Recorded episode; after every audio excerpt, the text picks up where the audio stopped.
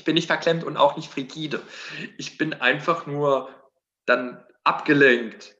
Wenn ich, mhm. wenn ich sowas sehen will, dann gehe ich ins Internet. Aber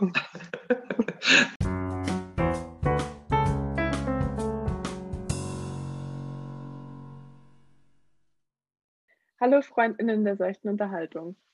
Ich bin Fabi. Ich bin Isa. Und das ist Querverweise. Heute mit einer neuen Folge Quer geliebt, die wirklich eine Bandbreite an Medien mitbringt, würde ich sagen. Also auch eine Diversität für unsere Verhältnisse. Ja, und mit Hafercookies. Denn ich werde währenddessen Hafercookies essen und versuchen, also, niemanden dabei zu unterbrechen. Es tut mir leid, ich habe ein bisschen Hunger. ASMR braucht oder jemanden, der euch ins Ohr schmatzt, dann ist Fabi für euch zuständig.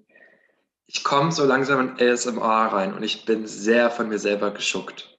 Oh Fabi, nächste Woche kämpfen wir dich. Nein, mein Problem ist, ähm, also ich mag immer noch dieses, das finde ich immer noch ganz, ganz, ganz, ganz furchtbar, dieses Schmatzlaute und mhm. all das finde ich ganz, ganz furchtbar. Aber was ich gemerkt habe beim Lernen, mag ich so Regengeräusche und es wird auch als ASMR betitelt was ich sehr, was für mich nicht das Gleiche ist, aber für viele ist es das Gleiche, okay. was ich sehr spannend finde. Okay, das, das lasse ich noch zu, das ist akzeptabel. Ähm, ich bin die ASMR-Polizei. Die ähm, ASMR-Polizei, finde ich gut. Uns hat vor ein paar Wochen eine Mail erreicht äh, für einen guten Zweck, den Fabi jetzt mal ein bisschen vorstellen wird. Ähm, das war eine Mail von der guten Laila und die Laila macht eine Studie äh, im Rahmen ihrer Abschlussarbeit untersucht sie Einflussfaktoren der psychischen Gesundheit bei LGBTQIA-Plus-Personen. Und in der ersten Studie sucht sie vor allem nach Homo, Bi, Pan und heterosexuellen Cis-Männern und sie wollen einfach diese Gruppen vergleichen in Bezug auf psychische Gesundheit. Wir selber haben ja auch mal einen Podcast dazu gemacht und uns sehr damit auseinandergesetzt, auch in unserem letzten Podcast mit Sebastian haben wir uns ausführlich noch über psychische Gesundheit und LGBTQ unterhalten. Also wir stehen da vollkommen hinten dran. Ich habe selber auch an der Studie jetzt teilgenommen. Äh, man kann so schöne Amazon-Gutscheine gewinnen im Wert von 15 Euro. Das Ganze ist auch sehr seriös, ist von der Universität des Saarlandes. Ich werde den Link bei uns bei Instagram in den Linktree setzen. Linktree, gut gedeutscht. Und werde, ähm, ja, dann könnt ihr da einfach teilnehmen und ist auf jeden Fall gut. Ihr helft bei der ähm, Aufklärung dieses äh, Problems und eine gute Tat am Tag ist immer schön und es kostet nur ein bisschen psychische Energie. Aber das hoffentlich habt ihr am Tag. Gut. Ähm, hat es lang gedauert, die Umfrage? Quasi, um die Leute 10, mehr zu motivieren? 10 bis 15 Minuten. Gut. Und ich meine, auf dem Klo, äh, das klingt nicht gesund. äh, vielleicht so, ähm, wenn man prokrastinieren will und sich nicht schlecht fühlen will. Mhm. Das habe ich schon den zweiten Tag in Folge gemacht. Ich wollte nichts für die Uni machen, also habe ich eine Studie gemacht. Sehr gut. Daumen hoch, würde ich sagen. Aber wirklich. Äh, Daumen hoch. Geben wir auch ein Buch, äh, das im Dezember erschienen ist. Tun wir das. Ich, Fabian, ich nehme den Podcast zum ersten Mal via Zoom auf, also wo wir uns angucken quasi und er hat gerade nicht sehr begeistert geguckt. Ähm, also Daumen hoch gebe ich einem Buch, das im Dezember erschienen ist. Ähm, und zwar hat uns äh, eine Pressevertreterin vom Heine Verlag geschrieben, ob wir denn nicht The Prom lesen wollen, äh, das Sandra Mitchell geschrieben hat, zusammen mit, ich glaube, zwei, drei Typen, die auch an dem Musical mit beteiligt waren, der Name ich jetzt absolut nicht aus dem FF auf die Reihe kriege. Also Sandra Mitchell hat das Buch zum Musical von Bob Martin, Chad Begulen und Matthew Skylar geschrieben. Also die haben das erfolgreiche Broadway-Musical The Prom komponiert und geschrieben. Äh, das Musical wurde für etliche Preise, unter anderem für 1000 Tonys und Drama Discs, ähm, nominiert, hat aber keinen davon gewonnen, außer, und das fand ich witzig in Betracht des Filmes, einen Drama Disc.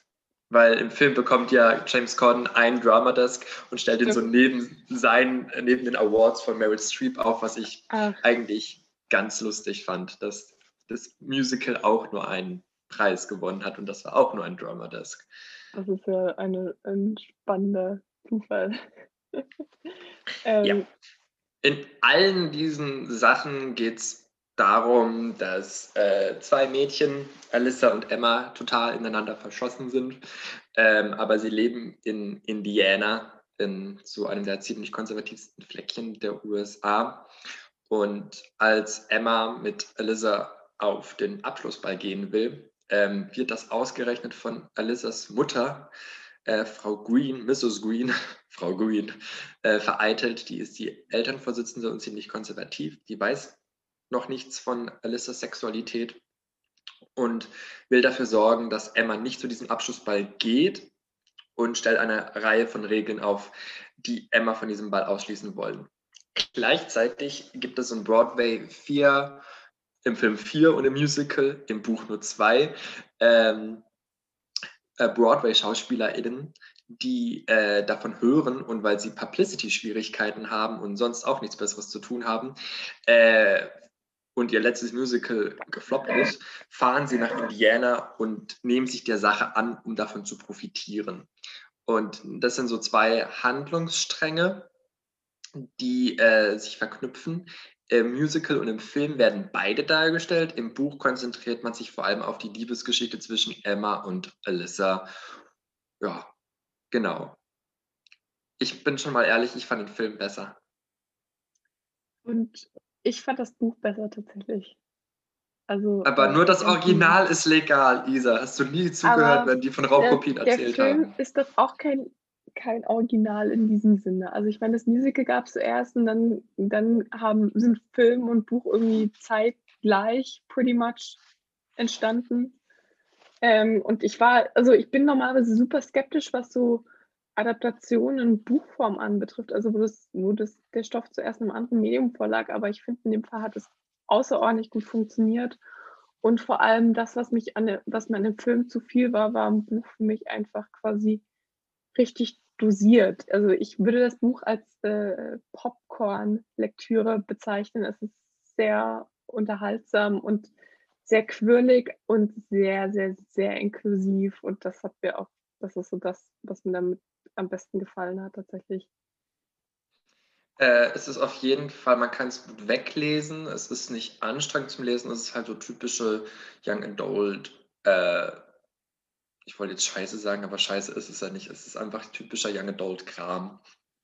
Ähm, genau. Ich meine, wir sind nicht Zielgruppe dafür, äh, theoretisch. Ich glaube, wir sind mittlerweile leider ein bisschen zu alt für solche Romane. Also ich, ich, ich habe einfach gemerkt, dass es mich nicht so fesselt wie früher solche Romane mich gefesselt hätten, aber ich denke, für äh, Spät-Teenies äh, ist es auf jeden Fall ein idealer Roman.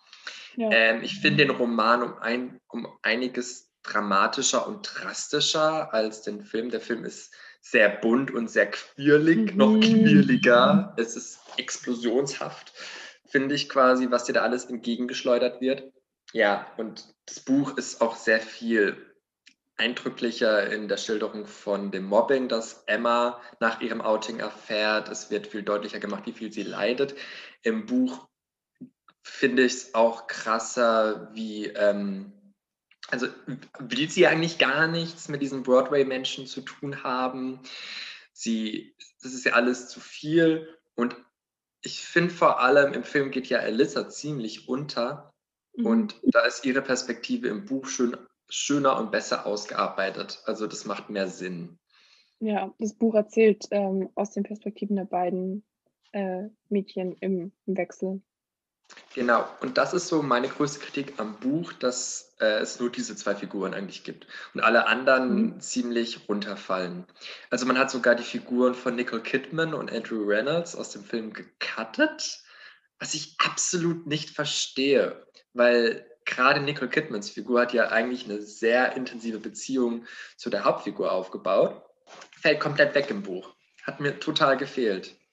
Das hat mir überhaupt nicht gefehlt, weil ich das den im Film nicht abgenommen habe tatsächlich. Also ich, das kam für mich im Film so aus dem Nichts und quasi, ich fand diese ähm, Reduktion des Casts im Buch sehr, sehr gut, weil quasi im, im, Film, wo ja auch der Fokus wirklich einfach minutenlang auf den Broadway-Persönlichkeiten liegt, ist es mir immer schnell zu viel geworden, weil ich mich einfach nicht für die interessiert habe tatsächlich, quasi dadurch, dass es eh ähm, so Typen sind quasi, also jetzt nicht irgendwie die ausgefeiltesten Persönlichkeiten haben, außer natürlich ihre tragische Backstory jeweils.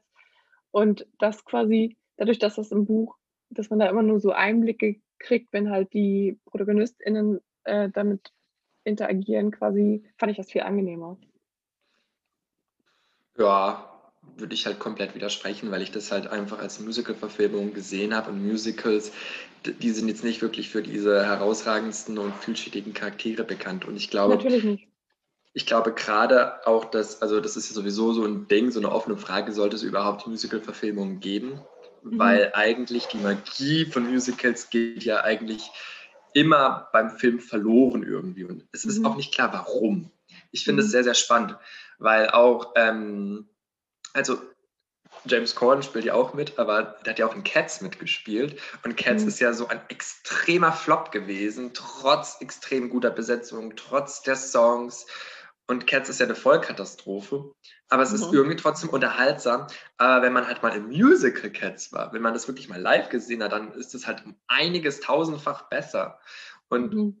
ich frage mich einfach, wer weiterhin auf die Idee kommt, erfolgreiche Musicals zu verfilmen.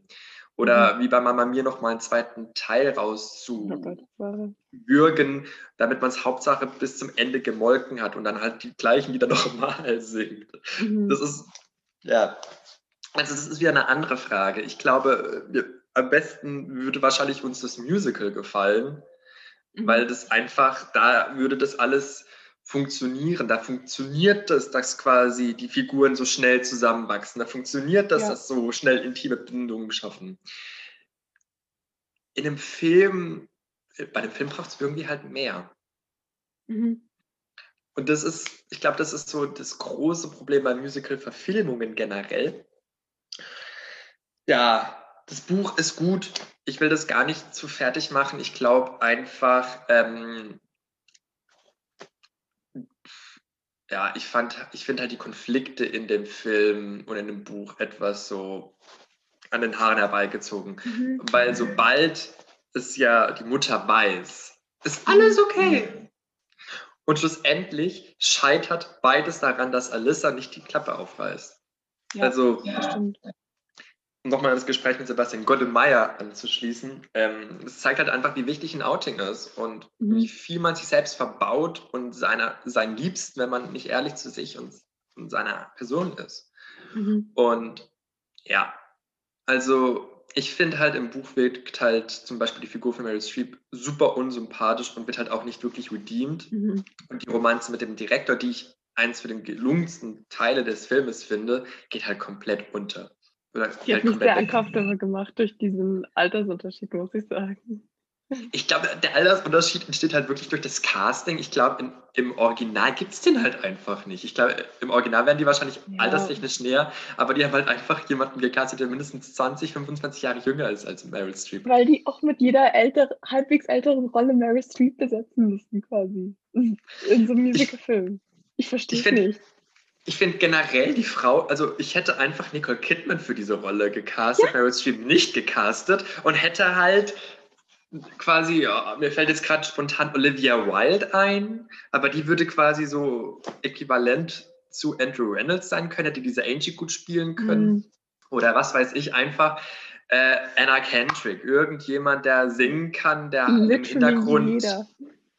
Jeder, aber irgendwie, man hat ich verstehe einfach das Casting von Nicole Kidman und Meryl Streep nicht. Ich meine, beide spielen es großartig, aber Nicole Kidman ist verschenkt in diesem Film und Meryl Streep ist einfach, also ich liebe sie, aber ich hätte, sie hätte für mich auch einfach die Großmutter spielen können. Gut ist. Ja, ja, tatsächlich.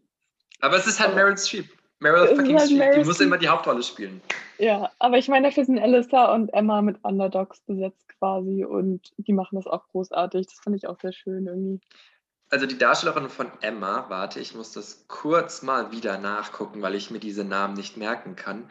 Die Darstellerin von Emma heißt Joe Ellen Pellman Und die macht es so zuckersüß. Die hat immer ein Lächeln im Mund. Selbst wenn sie so mhm. traurig ist, sie lacht sie irgendwie. Das ist so irgendwie ein bisschen ridiculous, aber ich, sie ist einfach so viel Joy. Sie bringt so viel Joy in diesen mhm. Film rein. Und da kommt Alyssa nicht so gut rein. Ja. Ich finde auch, ich hätte irgendwie diese äh, Schauspielerin, die Shelby gespielt hat, hätte ich viel lieber als mhm. Alyssa gesehen. Die ist mhm. irgendwie, ich finde die attraktiver aus einer Perspektive mhm. einer schwulen Person. Ist die Frau attraktiver, finde ich. Aber Alyssa ist halt auch einfach ein bisschen zu alt gecastet. Also da merkt man, dass sie schon 30 ist, quasi die Schauspielerin. Ja, ne? Mhm. Ja, aber wie hat denn dir der Film gefallen? Also ich fand, wie gesagt, den Film nicht so stark wie das Buch, aber ähm, ich habe halt vor allem quasi, also ich, ich, mich nervt das wirklich, dass James Corden, Mary Streep und Nicole Kidman einfach überall gecastet werden, wo halt, wo es halt ansatzweise in die Richtung geht. Ähm, und James Corden überzeugt mich persönlich einfach nicht als Schauspieler quasi gar nicht. Ich kaufe dem nichts ab. Also ich habe das Gefühl, der moderiert seine Rolle und der spielt sie nicht. Ich glaube, das Problem ist, dass wir einfach durch die Late-Night-Show zu viel von James Corden gesehen haben, dass er schauspielerisch einfach keine neuen Facetten zeigen kann. Und wenn du zum Beispiel seine äh, Musicals, also seine Streetwalk-Musicals oder seine ganzen Clips zeigst, dann spielt er halt immer das, immer dieses ja. egozentrische, aufgetrete, hier bin ich, ich bin, ähm, das bin ich. Und keine Ahnung, ich mag James Corden, ich habe damit nicht so ein Problem. Ich könnte mir jetzt auch ehrlich gesagt niemand anderen da gerade in dieser Rolle vorstellen. Also, wenn Gaps da, also Neil Patrick Harris kommt, comes to mind, den hätte man da auch gut casten können, aber ich habe da kein Problem mit James Corden. Ich habe auch kein Problem damit. Also es gab ja auch, als James Corden für die Golden Globes nominiert wurde, gab es ja einen extremen Aufschrei, dass er als Straight Man, der ein schwules Klischee gespielt hat, ähm, nominiert wurde. Ich habe damit nicht so ein Problem. Ich auch nicht, wobei ich auch sagen muss, ich habe vorhin erst herausgefunden, dass James Corden hetero ist. das Ding ist, ich glaube halt, dass James Corden, das ist so der beste Ally, den man sich vorstellen kann. Ja, Und der, der ist flamboyant. Der ist komplett flamboyant. Der hat, äh, ja. also ich habe erst vor kurzem, der hat, wie oft er sich und Harry Styles geküsst haben in verschiedenen Momenten. Oder der hat ähm, auch dieses Late-Night-Tinder bei sich. Ähm, und dort hat er zum Beispiel auch Tinder mit Männern gehabt. Und es ist so witzig. Und er, es geht bei jedem Typen richtig ab und hype die voll. Und ist so, ist der, ist der schön, ist der eine Augenweide. Er ist einfach, James Corden ist so ein guter Ally für die LGBTQ-Plus-Community. Mhm. Und der hat auch, glaube ich, davor schon schwule Männer gespielt. Und ich finde, also mir tut es nicht weh, Einfach mhm. weil es ist jetzt nicht, sagen wir mal, jetzt ist es jetzt nicht der ultra straight Man. Es ist halt jemand, mhm. der auch zu seiner weiblichen Seite steht und sicherlich, also ich könnte mir vorstellen, dass James Corden mehr mit einem Mann gehabt hat, als jetzt einfach mit Harry Styles rumgepuzzelt. Wirklich? Also ich habe damit kein Problem. Ja. Ich kann natürlich, ja, äh, ich kann das verstehen, dass, äh, also ich fände es natürlich auch schöner, wenn äh, LGBTQ SchauspielerInnen mehr Rollenmöglichkeiten bekommen für die Rollen, mhm. die ihnen halt von straight People halt weggenommen werden. Und es ist natürlich halt auch das Problem, dass äh, wenn straight People das spielen, dann schlüpfen sie da einfach rein, während äh, für LGBTQ Menschen das ja ein Teil ihrer Persönlichkeit ist und die auch näher an der Figur sind. Aber eben bei James Corden störe ich mich da nicht so dran. Mhm. Ich habe dem nichts hinzuzufügen, ich bin da voll bei dem. Ja. Ja, also falls ihr Lust auf The Prom habt, gibt es in der Buchhandlung eures Vertrauens auch vor Ort oder online. Ähm, Übersetzung ist gut gelungen, finde ich, dafür, dass es viel mit Jugendsprache arbeitet. Ist da jetzt nicht, nichts drin, wo ich arg drüber gestolpert wäre.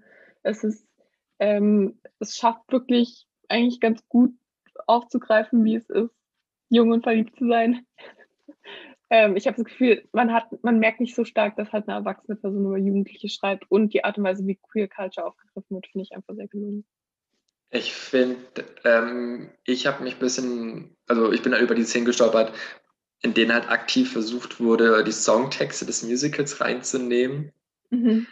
So, da bin ich im Nachhinein so, oh, mh, Augenroll. Mhm. Aber klar, muss man halt machen. Ja. Aber ja, ist auf jeden Fall ein netter Zeitvertreib ist mhm. jetzt nicht der beste Roman, den ich je gelesen habe, aber kann man auf jeden Fall lesen. Wer uns persönlich kennt, kann den auch von uns ausleihen. Den Film gibt es auf Netflix, äh, kann man sich angucken. Ist, äh, muss man halt mit einem sehr, sehr, sehr bunten, sehr, sehr musikalischen Film rechnen, der mhm. einen auch ab und zu etwas überfordern kann. Ja, perfekt. Kommen wir zu dem nächsten Netflix-Film, den wir in letzter Zeit konsumiert haben. Empfohlen wurde äh, der Netflix-Film Moxie uns von Alex. Vielen Dank und Grüße gehen raus. Ähm, Isa, um was geht es denn in Moxie? Also in Moxie geht es um Vivian, äh, eine Teenagerin, die an einer Highschool aufwächst, in der Alltagssexismus ja vorherrscht, um es gelinde auszudrücken. Ähm, Vivian hat sich damit bisher nicht so krass auseinandergesetzt, bis so eine neue Mitschülerin kommt, ähm, bei der quasi, wo sie das dann auf einmal so ein bisschen mehr wahrnimmt und dann findet sie halt auch heraus, dass ihre Mutter quasi ähm, bei der zweiten Welle des Feminismus mit dabei war und ähm, aktivistisch sich betätigt hat und was weiß ich. Ähm, und dann beschließt Vivian, ähm, eine Sein zu machen und einfach, sagen wir mal, ihre Mitschülerinnen ein bisschen zu radikalisieren und halt zu sensibilisieren. Ähm, und dann startet sie halt ähm, den Moxie-Club an der Schule. Also ähm, Moxie ist jetzt hier quasi, wie man das Wort übersetzen würde, so wie Pfeffermarsch. Ja, Pfeffermarsch. Perfekt. Ähm, es ist aber auch ja. so ein Old-Fashioned-Ausdruck. Also eigentlich, also sie kommt auf den Ausdruck, weil ihre Rektorin den verwendet. Stimmt. Und alle sind so, warum verwendet ihr jetzt Moxie? Moxie sagt keiner mehr. Aber Moxie ist ein bisschen so das gewisse Etwas, so Pfeffer am Arsch, mhm. würde ich das jetzt übersetzen auf Freideutsch. Aber ja. ähm, im, im, Englischen ist es ähm, Old-Fashioned. Ja, gut. Ähm, ja, und dann äh, läuft der Film halt so. Also ich muss sagen, quasi, es ist auch kein Film. Nein, nein, nein, ich sage das aus einem bestimmten Grund. Es ist kein Film, wo quasi. Es ist ein sehr utopischer Film, sagen wir es mal so. Quasi es ist ein Film, der ermächtigt einen und der ähm, den hätte ich sehr, sehr, sehr, sehr gern gesehen, als ich 16 war. Aber quasi, ähm, da gibt es jetzt nicht so den Kernkonflikt quasi. Also so einen riesigen, unüberwindbaren Konflikt. Jein, ähm, also wichtig ist ja auch, dass sie nicht, also dass Vivian nicht verkündet, dass sie Moxie ist oder dass sie den Club gegründet hat. Mhm. Sie lässt es einfach laufen und lässt dann halt alle in dem Glauben, dass es jemand anderes war. Man vermutet, dass es eben die neue Mitschülerin Lucy mhm. ist, die ähm, ähm, Afro-Hispanic ist. Und ähm, ja, ich finde, man merkt dem Roman, also dem Buch halt, ich finde, man merkt dem Film halt an, dass es eine Romanverfilmung ist. Und okay. ähm, weil, also man zeichnet halt so ganz viele verschiedene Figuren auf, die klein eingeführt werden. Also man hat eine, äh, eine, ein Transmädchen, das nicht akzeptiert wird an der neuen Schule. Man hat eine Blondine mit großen Brüsten, die wegen ihren großen Brüsten diskriminiert wird, weil sie ein, kein äh, wie heißt es, oh, kein Top tragen darf, während die mhm. Jungs in Muskelshirts rumlaufen dürfen oder oberkörperfrei in der Schule rumlaufen dürfen. Wir haben ähm, die beste Freundin von Vivian, die sich gegen die konservative Mutter auflehnen muss und halt auch aus einem marginalized Haushalt kommt, weil sie halt ein Asian American ist und mhm ja, wir haben auch zwei schwarze Mädchen, die deren Leistungen nicht, also sportliche Leistungen nicht so groß gehandelt werden wie die des Footballteams. Also man mhm. hat so kleine Mini-Konflikte. Und ich finde, mein Punkt ist ja, man erkennt ja daran, dass es eine Romanverfilmung ist, dass diese Mini-Konflikte viel zu wenig Zeit in Anspruch nehmen. Ja. Also, stimmt. Also der Film maßt sich an, intersectional sein zu wollen, aber schlussendlich wird die Perspektive eines weißen, blonden, blauäugigen Mädchens ähm, hervorgehoben, die ähm, ja ähm, eigentlich in einer privilegierten Position ist und mhm. erst am Ende so wirklich zu sich und ihrer äh, politischen Perspektive stehen kann und halt andere Leute so als Scapegoats für ihre Tat verwendet. Also sie wird zunehmend mutiger, und zunehmend selbstbewusster, aber zum Beispiel muss ja einmal ihre beste Freundin die Schuld auf sich nehmen. Und mhm. das finde ich auch eine sehr tolle Szene, weil sie ihr klar macht, du kannst es machen, du bist blond und blauäugig und du bist weiß. Ich bin, ich komme, meine Mutter musste alles für mich aufgeben, wir kommen aus einem anderen Land. Für uns ist es schwieriger. Mhm. Ja, das ist ein guter Punkt. Ähm, stimme ich dir auf jeden Fall zu, quasi, dass es sehr, sehr dominiert wird von ihrer Perspektive, aber quasi, wo der Film Intersektionalität angeht, macht das sehr gut, finde ich, quasi. Ja. Ähm, und es ist halt so eine, also so eine überwiegend wirklich äh, mühelose Intersektionalität, würde ich sagen. Also quasi wird eher gelebt als wirklich jetzt gepreached, I guess. Ja, aber ich kann verstehen, was du meinst. Da bin ich auch ein bisschen drüber gestolpert. Aber immerhin ist der Cast um sie herum wirklich sehr divers. Also da muss man schon arg suchen, um quasi noch weiße, dominante Perso Personen zu finden. Ja, ähm, ich, was mich auch gestört hat, dass der Film so plötzlich geendet hat. Mhm. Also wir finden, also ich will nicht spoilern, aber äh, es, wird, es werden viele Enthüllungen am Ende noch gemacht, die ich nicht so krass fand. Die ich konnte ich finde, man konnte die ein bisschen so absehen. Mhm. Ähm, und dann endet der Film so plötzlich. Und ich finde, am Ende hätte man halt so ein bisschen Mean Girls-mäßig so zeigen können, so, so, das ist geworden. Weil das Spannende ist ja, der Film wurde von Amy Poehler gemacht. Und Amy Poehler ist mhm. ja quasi ähm, das, was du für mich bist, zu Tina Fey. Also die sind äh, ein langjähriges Comedy-Team, die haben ganz viele Golden Globes und Emmys zusammen nominiert, äh, moderiert, nicht nominiert. Und ähm, die kennt man halt einfach als Doppelpack. Und Tina Fey hat Mean Girls gemacht, jetzt hat Amy Poehler Moxie gemacht. Und ich finde, das kann man schon so als eine Antwort auf Girls Club sehen. Und in Girls Club Mean Girl, Mean Girls, ich verwechsel immer den deutschen und den englischen Titel, egal. Aber ich finde, äh, da hätte sich Amy Poehler ruhig mehr an Tina Fey orientieren können und das machen können, was Tina Fey gemacht hat, nämlich den Nebenfiguren distinktivere Storylines geben, die sich auch wirklich dann am Ende auch erfüllen. Also zum Beispiel Lucy, die am Anfang so wichtig ist, verschwindet irgendwie so ein bisschen im Hintergrund mhm. des Films. Also da hätte man vielleicht ein bisschen mehr Akzente setzen können oder man hätte am Ende kurz zeigen können, ja, wir haben jetzt eine das haben wir jetzt alles erreicht und das ist jetzt passiert. Mhm. Ich meine, das Ende ist cute und es ist so, es ist wirklich ein Empowering-Film, der macht viel Spaß. Es hat eine super tolle Liebesgeschichte äh, mit einem der besten und ähm, unproblematischsten Male Love Interests ever. Yes, yes, yes. Ja, du hast nach ihm gethirstet. Ich kann den auch problemlos thirsten, der der vorjährig ist. Der ist so alt wie ich. Also du kannst ihn auf jeden Fall thirsten.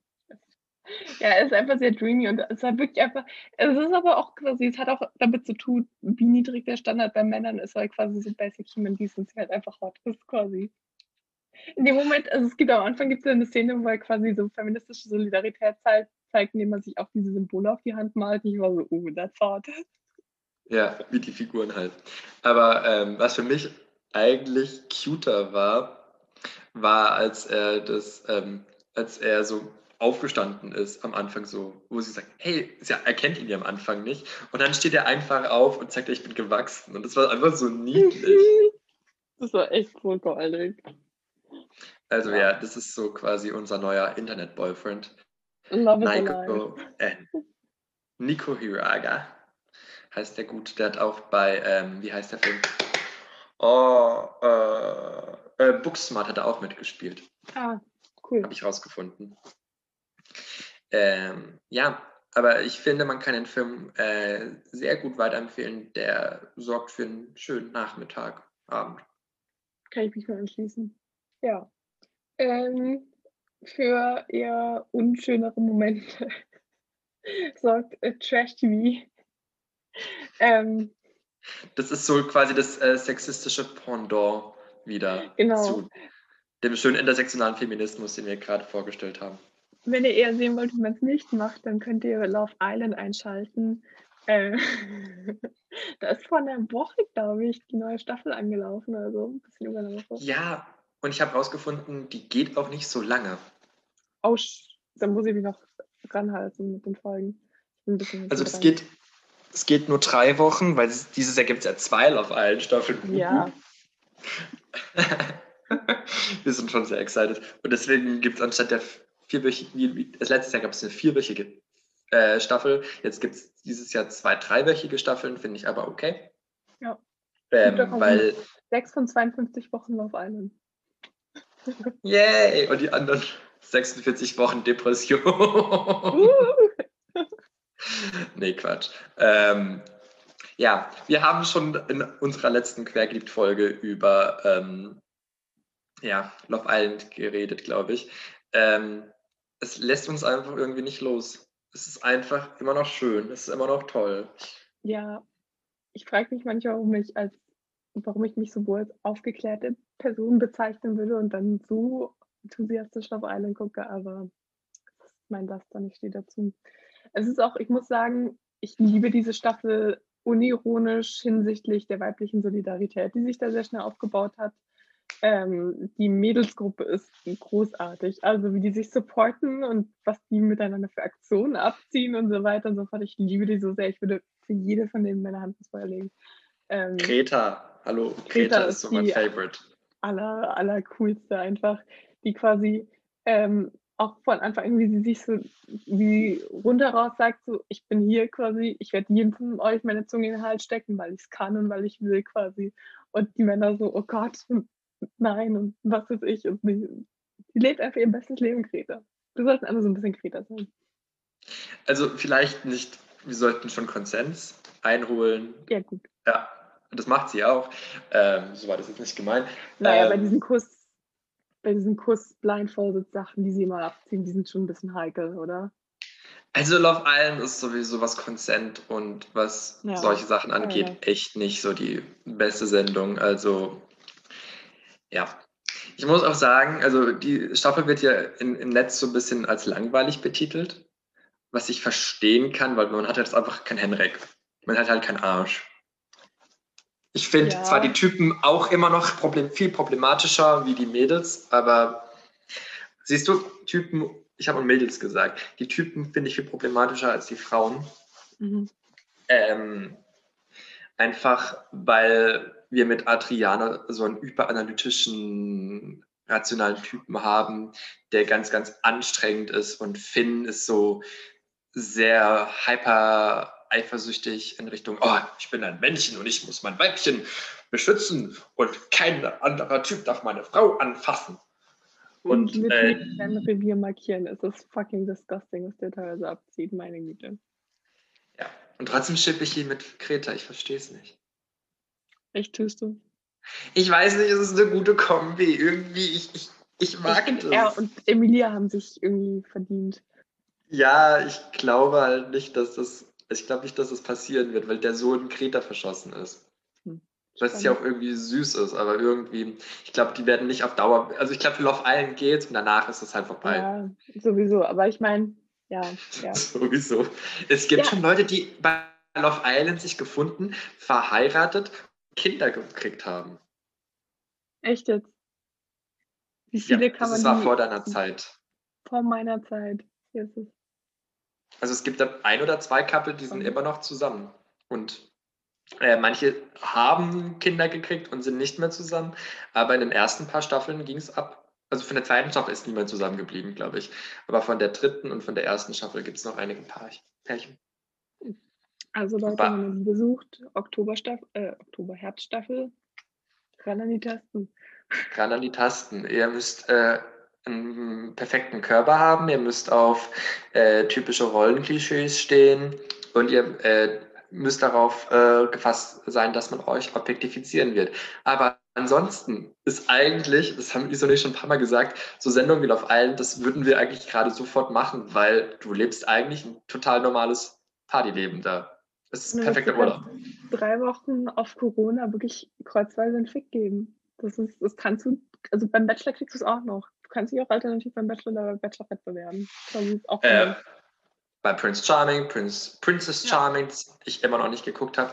I'm ashamed.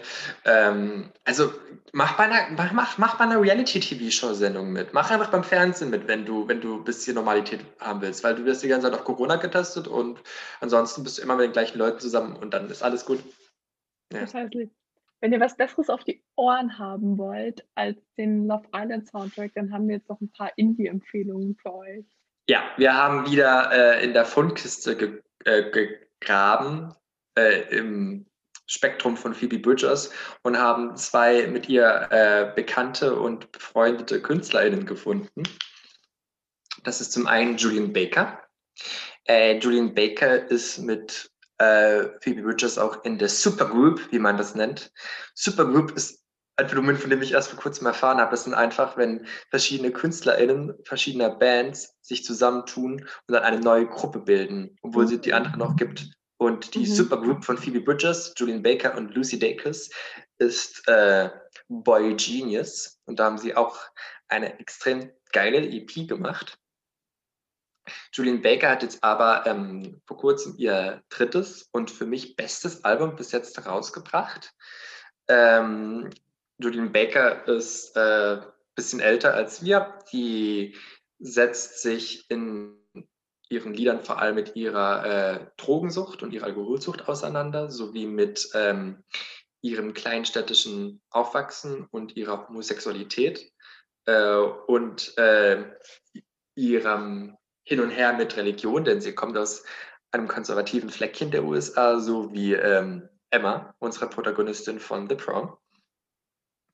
Äh, Julian Baker ist einfach irgendwie cool, weil die hat einfach vor sich hin studiert, hat einfach ihre Lieder auf so einer Soundhound-mäßigen Plattform hochgeladen und dann ist sie, hatte sie einen Durchbruch. Äh, das ist einfach nicht geplant gewesen. Sie wollte eigentlich englische Literatur und Philosophie studieren. Also die hat einfach quasi studiert, hat ein paar Lieder aufgenommen, dann das erste Album war auf sämtlichen Toplisten von der New York Times etc. Das zweite Album auch gehypt.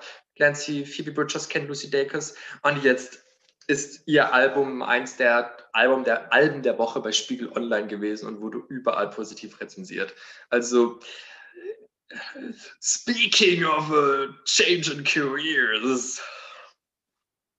Ja, ich meine, von, von englischer Literatur zu Lyrik in Musikform ist es ja jetzt auch nicht weit.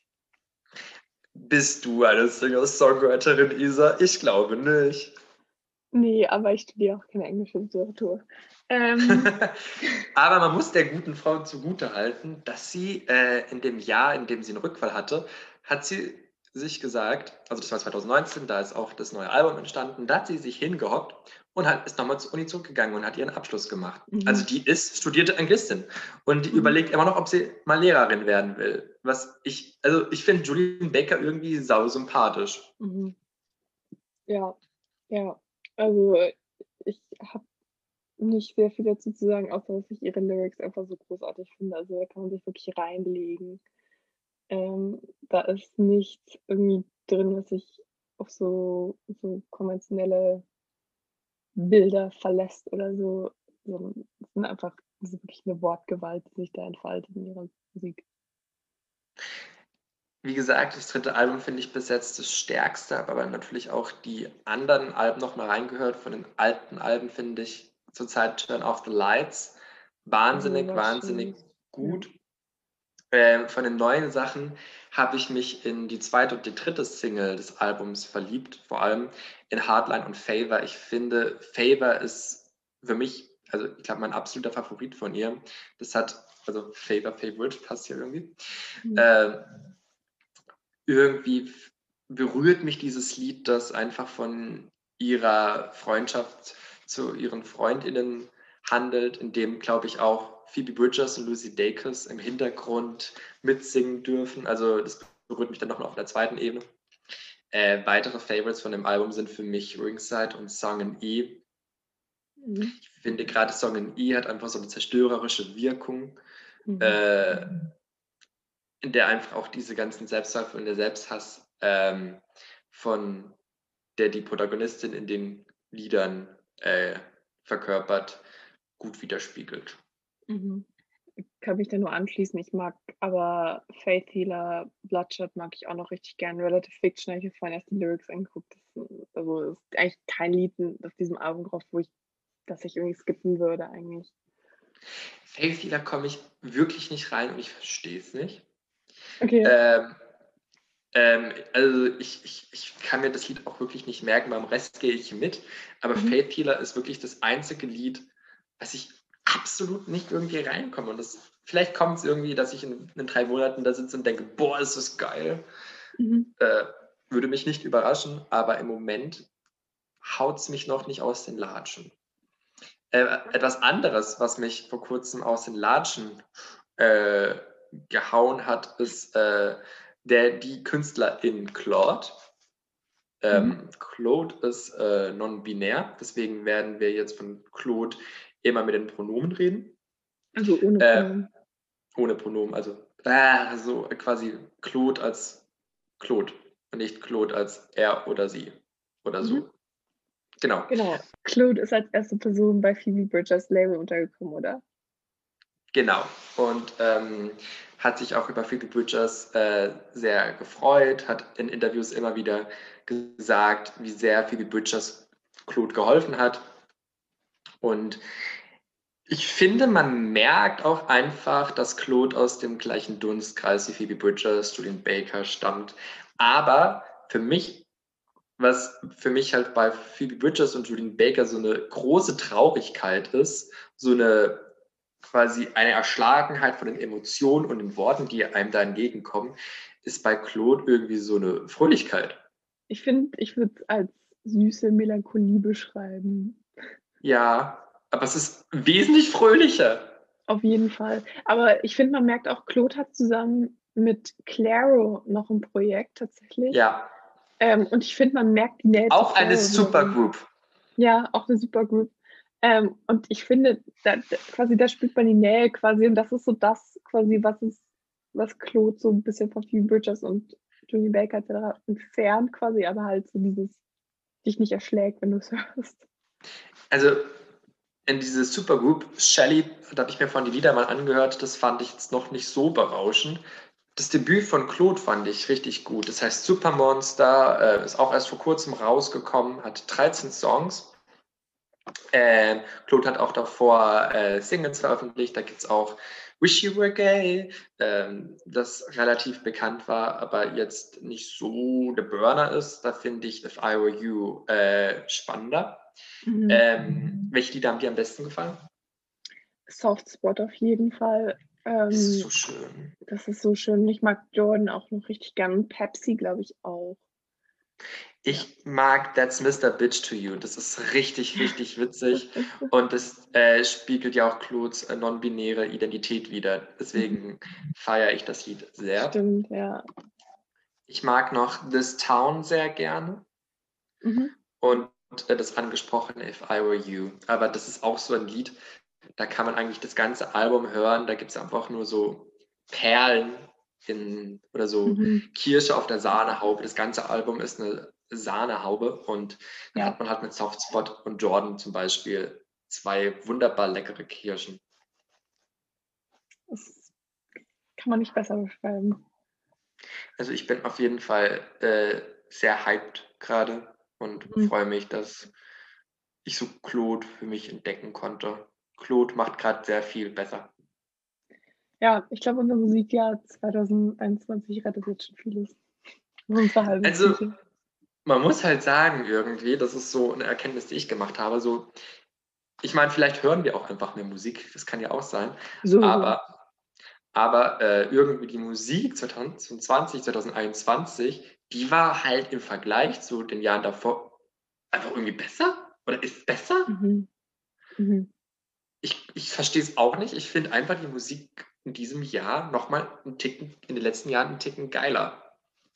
Ich glaube, also mir persönlich, ich habe mir auch einen anderen Umgang mit Musik angewöhnt. Also ich höre quasi breiter und ich höre auch einfach mehr Alben mittlerweile.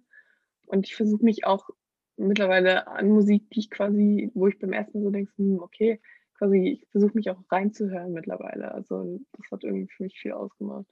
Das stimmt. Also ähm, ich, komm, ich komme auch erst so richtig in das Spotify-Ding rein und Mhm. ich ähm, habe aber halt trotzdem dieses, ich bin von Playlists von anderen Leuten bin ich oft erschlagen. Das Mhm. ist so mein Problem. Ich, ich suche wirklich lieber selber und Mhm. bin einfach sehr glücklich über so Sachen wie Mix der Woche und Release Radar, weil du Mhm. dann halt einfach zu den äh, KünstlerInnen kommst. Ja. Also ich glaube, ich wäre auch nicht ohne mein Mix der Woche jetzt wirklich zu Claude durchgedrungen. Ich hatte von Claude gehört und dann war es halt in meinem Mix der Woche und dann dachte ich, okay, höre ich mir Mhm. mal das an und dann, ich mag das. Aber ähm, ich, also ich weiß nicht, ich setze mich auch irgendwie mehr mit Musik und Musikjournalismus auseinander. Mhm. Also ich- mir gibt es irgendwie so gerade so eine Genugtuung, wenn ich jetzt bei Spiegel Online so die Lieder der Woche oder die Alben der Wochen angucke und ich kenne, erkenne die KünstlerInnen und weiß, von wem da Ja. gesprochen wird. Ja. Ja, ich weiß, was du meinst. Deswegen, Ja. ja. Aber das Lana Del Rey Album bin ich nicht reingekommen. Hast du es durchgehört? Ja, Ich ich finde, finde sich einfach jedes Lied gleich an, wieder mal. Erstens das, also quasi, ich würde dir nicht komplett zustimmen. Es gibt drei Lieder ungefähr, die ich ganz okay finde. Ähm, aber erstens finde ich wirklich, jedes ihrer Lieder klingt fast wie, wie das andere. Und zweitens, sie singt nur Plattitüden. Drittens, sie singt nur so Hausfrauenzeug. Und viertens, quasi die ganzen Lieder bestehen ausschließlich aus Lyrics-Wiederholungen. Quasi, da ist nichts drin quasi. Die geben mir, geben mir nichts, mit dem ich arbeiten kann quasi. Wie kann man ein Lied machen, das Not All Who Wander Are Lost heißt? Das sollte verboten gehören als ich das gelesen habe, als ich nur diesen Titel gelesen habe, habe ich mir gedacht, das kann nicht wahr sein. Du kannst das ist einfach, das sollte, das sollte nicht erlaubt sein. I'm sorry. Das Ich glaube das neue. Album besteht einfach auch aus größtenteils Coverversionen von anderen Liedern. Das habe ich schon mitgehört. Also ich Nur glaube, das letzte ist gecovert von Johnny Mitchell. echt, ich, Johnny ich, Mitchell. dachte, ich dachte auch White Dress wäre gecovert. Echt? White Dress ist auch ein Cover, aber White Dress ist so geil. Also das ist das einzige Lied, wo ich wirklich sagen würde, okay, da, da hat sie was gemacht. Da bin ich auch nicht reingekommen. Okay. Ich finde da ihre Also ich- Stimme so cool, ehrlich gesagt. Ihre Stimme ist halt cool und ich mag eigentlich auch die, die musikalische Untermalung, aber irgendwie, da es halt so repetitiv ist, komme ich da nicht so rein. Und ich Mhm. fand halt einfach das Album davor irgendwie stärker. Da fand ich einfach, ich weiß nicht, da habe ich nur äh, Norman fucking Rockwell mal gehört und ich war so, ja, yeah, goddamn man child. Mhm. Oder Ja. keine Ahnung. Das Album davor hat mir irgendwie besser gefallen. Wenn ich da Lieder höre, dann Mhm. möchte ich das Album nochmal hören. Mhm. ich ich werde jetzt nie ein Fan von Lana Del Rey, da finde ich ihre ähm, Hausfrauen oder Unterwerfungsfantasien einfach zu fragwürdig in der modernen Ja. Zeit und verstehe auch nicht, dass das Feuilleton die, diese Persona immer noch verteidigt. Mhm. Gerade, also wenn man das jetzt so mit Moxie vergleicht, Mhm. also was Moxie für den Feminismus äh, aufbringt und was Lana Del Rey so für den Feminismus aufbringt und was Lana Del Rey auch zum Teil für problematische Sachen letztes Jahr von sich gegeben hat. Yes, precisely. Also es gab da so eine Debatte darum, also irgendwie um schwarze KünstlerInnen und Ariana Grande, wo sie die gebasht hat, um sich zu verteidigen für ihre Musik. Mhm. Und es war irgendwie alles ein bisschen uncomfortable. Ja. Aber ja, I don't know, ich bin nicht so der Fan. Aber viele Lieder sind einfach auch nice. Ja, genau, das ist dann immer mein Dilemma. Ich, ich darf da auch nicht so arg drauf. Teilweise. Ich komme da immer in so ein halbes feministisches Dilemma quasi, wenn ich, wenn ich Lana Del Rey höre.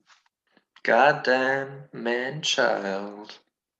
Genau. Aber speaking of which, Isa, äh, wenn wir schon über Lana Del Rey äh, und ihren merkwürdigen Feminismus reden, was haben wir denn letztens gecancelt? Tauben und ein sehr spezifisches Heteropärchen, das ich von meinem Fenster aus sehen kann und das jeden Tag drei Stunden lang Mittagspause hier macht und sich dabei ähm, begattet. Die Tauben haben sich von meinem Fenster begattet und haben mir Mixed Signals äh, vom Universum zugeschickt.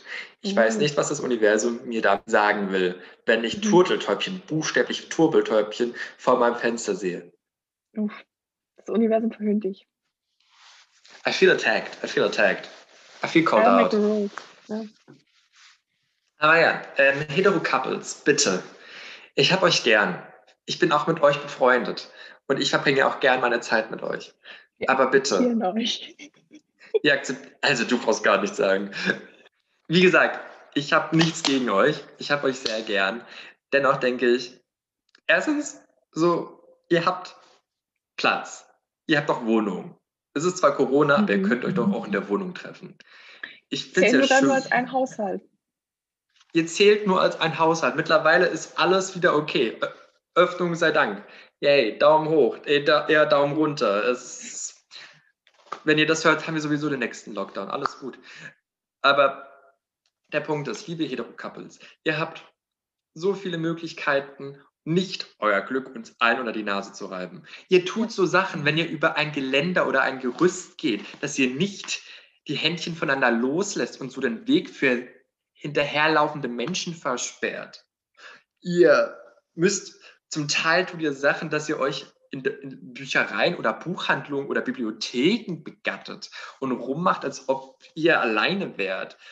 Also, Wenn euch jemand gegenüber sitzt, möchte ich hier noch aus persönlicher Erfahrung hinzufügen. Ich habe gelitten. Man ist gleichzeitig fasziniert und gleichzeitig möchte man es einfach nicht sehen. Ich bin bei Gott nicht, ähm, wie heißt das? Ich bin nicht verklemmt. Ich bin nicht verklemmt und auch nicht frigide. Ich bin einfach nur dann abgelenkt. Wenn ich, mhm. wenn ich sowas sehen will, dann gehe ich ins Internet aber, aber gleichzeitig denke ich einfach, der, der alte Spruch, holt euch ein Zimmer, der hat seine Relevanz und mhm. seine Wichtigkeit.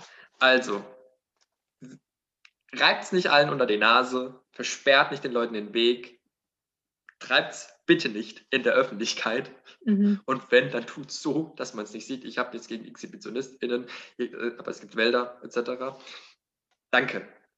Danke, ein homosexueller Single. Dankeschön. Habe ich nichts hinzuzufügen. Also hetero Couples sind gecancelt, aber ihr könnt euch redeemen. Genau. So ist es. Ähm, ein hetero Couple, das ich auch dringend redeemen sollte, äh, sind Lara, Lara, Jean und Peter Kawinski. Ähm, oh. Fabian, ich habe kürzlich nach dem dritten Teil von To All the Boys of Love Before geguckt, weil wir nach dem zweiten dachten, es könnte nicht schlimmer werden. Und für Fabi ist es auch nicht schlimmer geworden, für mich schon. Ich weiß nicht, ich war danach, war ich auch so, ja.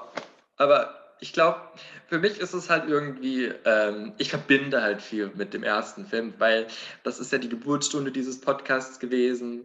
Und ähm, immer noch einer der besten Jugendfilme, das muss man einfach mal sagen. Also wirklich nach wie vor ein Klassiker für mich. Ja, und irgendwie die zweiten und die dritten Filme Nee. Der dritte war, ich finde, der dritte war nicht besser und nicht schlechter. Die waren beide einfach so. Pff. Also, den zweiten, finde ich, konnte man einfach noch besser angucken. Beim dritten habe ich mich so oft einfach fremdgeschämt. Also, da war der Plot hinten und vorne katastrophal, Lara Jean war hinten und vorne katastrophal. Ja, was, ich weiß gar nicht, was ich dazu noch sagen soll. Ich kann mich auch nicht an viel mehr erinnern. Kitty war auch exakt dieselbe Persönlichkeit wie immer alle drei Schwestern quasi, nee, nicht alle drei Schwestern, aber Kitty wurde dann auch noch so ein bisschen so eine Hetero-Beziehung angedeutet, quasi damit das bei ihr auch abgehakt ist. Ähm, ja, es war einfach so ein langweiliger Film. Also ja. es war einfach, also man, man hätte halt wirklich aus To All the Boys, nach dem ersten sehr guten Film, hätte man sehr viel rausholen können. Und mhm. schlussendlich hat man halt irgendwie konstruierte Konflikte nacheinander die mhm. einfach keinen Spaß mehr machen und einfach von der Unfähigkeit einer Protagonistin herrühren, die es nicht hinkriegt, über ihre Gefühle zu sprechen oder über ihre Probleme und immer für Missverständnisse sorgt. Und das ist im ersten. Film ist es noch irgendwie akzeptabel, weil sie nicht mit Peter zusammen ist wirklich und das ist eine komische, merkwürdige Situation. Aber spätestens im zweiten Film war es einfach schon unangenehm, wie sie einfach diese ganze Beziehung mit, dem, mit der Figur von Jordan Fischer, mit dieser Freundschaft von Jordan Fischer, äh, einfach runtergespült hat. Und im Buch ist es ja irgendwie so, dass es eigentlich ja weitergeht, dass der einfach noch da ist in, dem, in der Geschichte mhm. und sie sich halt irgendwie anfreunden oder sowas. Also, ich meine, der Film war ja nicht scheiße, aber es war einfach so ein absoluter Downgrade. Es ist halt einfach durchschnittlich und langweilig geworden. Und einfach diese Konflikte waren von Anfang an irgendwie erzwungen. So, Ja. die sind 18 und die tun so, also es gibt so eine, in so einem Zeitraffer wird gezeigt, wie Lara Jean sich ihre Zukunft mit Peter vorstellt und da wird mir halt einfach Gott. schlecht. Ja, das war wirklich, das war so anstrengend. Aber generell, ich, also die beiden sind auch einfach ein sehr anstrengendes Pärchen, so nach dem Motto, so quasi, wir können keine zwei Sekunden aus der Sichtweise des anderen sein, ohne uns sofort 10.000 SMS zu schicken und so weiter und so fort. Das ist super. Ja, gerade als sie, als sie auf diesem Schulausflug in New York sind, Ja, und dann dürfen sie, dürfen sie, sind sie leider nicht in der gleichen Gruppe. Mhm. Verdammt. Dann müssen Mhm. sie sich die ganze Zeit Selfies schicken. ja, like, what the fuck, so quasi, so, ihr seht euch am Ende des Tages wieder, ihr könnt miteinander reden bis dahin.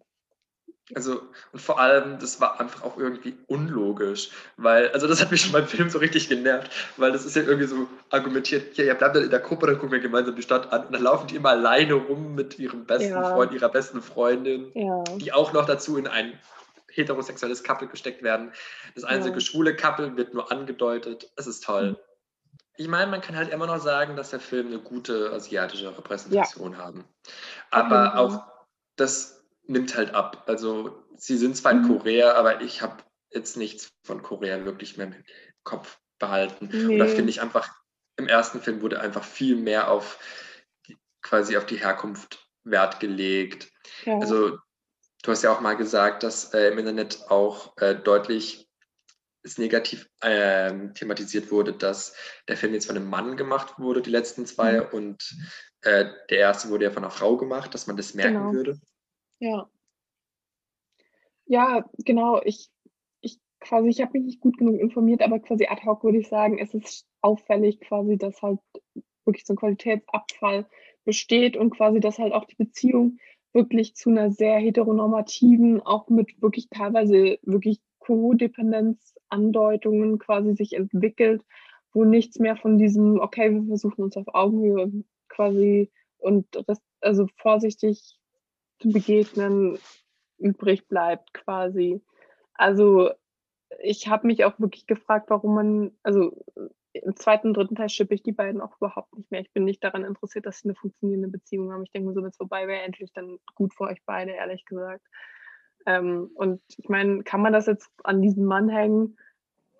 Vielleicht quasi, definitiv nicht mit Sicherheit, aber Ich finde halt, die Filme kranken irgendwie daran, die, Film, die Figuren weiter auszubauen oder zu entwickeln lassen. Und das merkt man halt einfach bei Lara Jean. Also Mhm. ich, ich, ich, ich habe selten eine Figur so nervig gefunden plötzlich. Und Im Mhm. zweiten Film fand ich sie noch so ein bisschen relatable, weil sie einfach Moral of the Story im Schulgang gesungen hat und ich war Ja. so, das bin ich. Ich meine, sie, ist, sie war weird as fuck. So, ich kann mir so vorstellen, wie ihre KlassenkameradInnen so an ihr vorbeilaufen, so, Lara Jean, alles gut, Lara Jean, was tust Mhm. du? Was tust du da? Sie ist in ihrem Musikvideo, ach so. Das kann ich mir so gut vorstellen, aber, aber Ja. ich glaube halt, der dritte Teil, ach, was mich so gestört hat, war dieses ganze so, oh, wir brauchen noch ein Lied, oh, wir brauchen noch ein Lied. ich sag ja heteronormative, ungesunde Muster hier einfach quasi. Was soll das denn? Lara Jean romantisiert ihre Beziehung so krass, auf so eine ungesunde Art und Weise. Das kann man mir einfach nicht anders erzählen. Die hält ihn dann noch in irgendeinem Ideal fest und macht sich über hypothetische Situationen im Kopf, die einfach halt nicht bestehen quasi. Und das wird nirgendwo reflektiert und einfach so. Quasi, er kommt ja so noch, sogar noch entgegen mit dem Lied letztlich. Also, Er kommt ja mit allem entgegen. Also, Ja. ich meine, sie setzt sich eigentlich immer durch in dieser Beziehung. Sie hat am Schluss immer die Oberhand und er knickt immer ein und verzeiht ihr. Sie lügt ihn an, er verzeiht ihr, sie hält, ähm, hält ihm Sachen vor, sie wartet immer auf den richtigen Moment, um ihm Sachen zu sagen und lässt ihn quasi halt immer in der Scheiße rumlaufen. Und dann, Mhm. als er halt einfach keinen Bock mehr hat, dann ist sie die Arme, die nicht mal wirklich um die Beziehung trauert. Das fand ich auch so witzig. Am Schluss so, ah, Ja. im zweiten Film hat sie so eine Krise geschoben, jetzt ist es richtig vorbei. Und es ist Ja. so, ah, okay, Hochzeit vom Vater, jetzt muss ich mich zusammenreißen. tatsächlich, ja, Also, das ist alles maximal strange. ja. Und natürlich, was mich halt auch ankotzt, so jede Young Adult Protagonistin muss am Ende Englisch studieren, weil die Autorin ja leider Ja. sich zu sehr mit ihrer Figur identifiziert. Es ist wirklich eine Autorenkrankheit. Also, ja, ja. unsere, unsere Bitte an AutorInnen, zukünftige oder jetzige, bitte habt keine ProtagonistInnen mehr, die schreiben oder KünstlerInnen sind. Habt mal. Habt von mir aus irgendwas Verwandtes. Habt, keine Ahnung, HandwerkerInnen oder habt Putzfrauen, habt irgendwelche, habt irgendwas mal was, Putzmänner oder habt irgendwas Cooles. Aber nicht mhm. immer, nicht immer SchriftstellerInnen. Es interessiert mhm. kein Mensch, was äh, ein, ein Schriftsteller, eine Schriftstellerin mit Herzschmerz von sich gibt. Ja. I'm sorry. Oder lässt den Beruf am besten komplett weg. Oder wenn ihr ihn nicht wirklich braucht. Ja, quasi das wird auch wieder schwer. Also, ich musste gerade an Katrin Wesslings äh, Nichts passiert denken. Da wird nicht klar, was der Mensch macht. Was die alle machen. Ich, ich weiß, der eine hat eine Bar, mehr weiß ich nicht. Tatsächlich. Ja, du hast recht, aber quasi. Es ja, wird angedeutet, ja. aber, es, aber du brauchst es halt wirklich nicht. Ja, stimmt. Für das Buch ist es wirklich nicht relevant. Aber ich meine, wenn wir von TeenagerInnen reden, gerade in den USA ist ja auch College und was man wird, ist eine große Sache, dass es schon Sinn macht, dass sie sich damit auseinandersetzen quasi. Aber guck mal, bei The Prom geht es ja auch darum. Und die legen sich halt nicht fest. Ja. Im Film wird es also, also es wird ja gesagt, ja, komm mit nach uns zu nach New York oder San Francisco oder sowas. Also äh, da geht's. Und ich glaube, das ist halt einfach der Unterschied zwischen queer TeenagerInnen und straight TeenagerInnen, die in solchen Orten aufwachsen. Straight TeenagerInnen, die haben die Gehirnkapazitäten, sich über ihre Zukunft Sorgen zu machen. Queer TeenagerInnen müssen sich mit anderen Sachen auseinandersetzen. Ist nicht unrecht. Also, es ist halt einfach, ja. Klar ist auch für queer TeenagerInnen wichtig, welche Berufe sie auswählen, aber ja. Ich weiß nicht, ich finde, es gab so ein paar Sachen, die mir in dem Film noch gefallen haben. Zum Beispiel mochte ich Chris sehr gerne, die beste Freundin, aber die hat halt einfach auch wirklich wenig tatsächlich in dem Film zu tun gehabt, außer einfach meme-worthy zu sein und einen tollen Style zu haben und einfach genauso zu reagieren, wie ich in diesen Momenten reagieren würde. Ja. Ich glaube, ich hätte Lara Jean irgendwie ein paar Ohrfeigen mal verpasst. Nicht nur du. So wie sie sich auch gegenüber ihren Schwestern verhält. Also es ist einfach. Es ist wirklich auf jeder Ebene einfach sehr anstrengend. Kann man auch irgendwie nicht mehr mit Pubertieren rausreden. nee, also das ist, es ist halt, man hatte mit Lara Jean eigentlich eine super tolle Figur, eine neue, tolle Romance-Heldin. Und ich mhm. hoffe halt einfach, wenn man so in 40 Jahren über diesen Film redet, dass man das so wie bei Grease, weißt du, bei Grease gibt es ja auch einen Teil 2, aber niemand redet über Grease 2. Wir reden alle über Grease. Und ich hoffe einfach, dass es bei To All the Boys genauso sein wird, dass man, mhm. dass alle über den ersten reden und es gibt noch Teil 2 und Teil 3, aber die guckt man nicht, die braucht man nicht gucken. Ja, das kann ich sogar irgendwie zukünftig sehen. Also, ja. Es muss auch nicht immer alles an der Reihe sein, weißt du? Nee, nee, es ist schön, dass ich versucht habe, eine Buchreihe zu verfilmen, aber gescheitert. Man hätte vor allem den zweiten und den dritten Teil locker zu einem Film kombinieren können. Ja, aber honestly, das hat mich noch mehr jetzt neugierig gemacht, doch noch vielleicht zwei, Teil 2 und Teil 3 zu lesen, weil ich meine, die Bücher gehen sicherlich runter wie Butter quasi. Also im besten Fall ist es unterhaltsam und im allerbesten Fall finde ich es auch noch gut. Ich glaube, im Buch schlafen sie nicht miteinander. Echt? Oder anders. Ich glaube, die Bücher sind keuscher. Das war have to find out. Ja, das ist unser Stichwort. Guess we have to find out. Ich glaube, wir haben euch jetzt wieder sau viele Empfehlungen gegeben für tolle KünstlerInnen, für tolle oder weniger tolle Filme. Ich meine, man kann auch To All the Boys gut angucken. Es ist, ja, absolut. Es macht nicht weh, es tut nicht weh. Nee, genau, damit ihr die nächste Phase des Lockdowns gut überstehen könnt. Yay, also ähm, haltet durch, haltet die Ohren steif und in diesem Sinne. Fühlt euch gedrückt, aber auf Abstand natürlich und bis bald. Bis dann.